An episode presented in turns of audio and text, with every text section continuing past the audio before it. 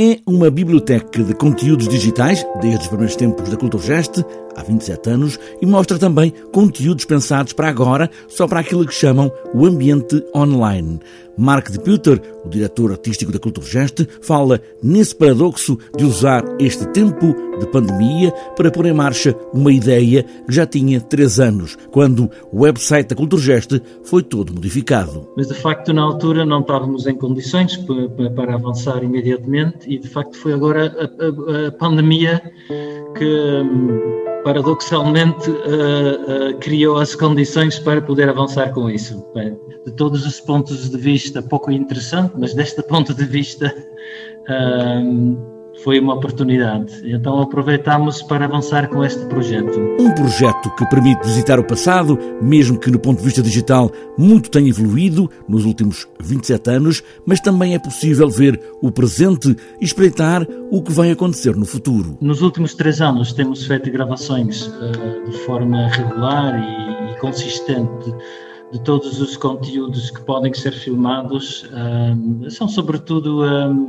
conferências, mas acrescentamos também concertos, criações de música que foram feitas mesmo de, de propósito para o online, ah, também conteúdos que têm a ver com as artes visuais e com os espetáculos.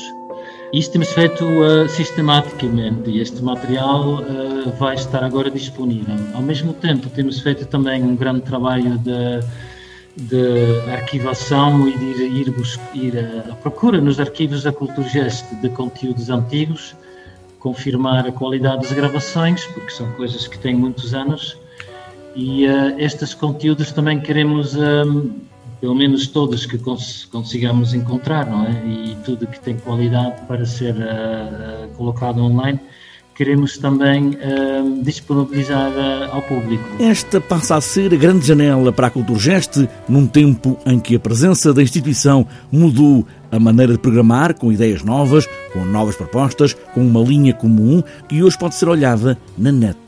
Mark de Putter volta a falar nesta pandemia que obrigou a olhar para o digital com outros olhos que vieram, no entanto, para ficar. E houve também a necessidade, como nós, como todos os nossos colegas das artes uh, e os próprios artistas sentimos a necessidade de manter um contacto com o nosso público.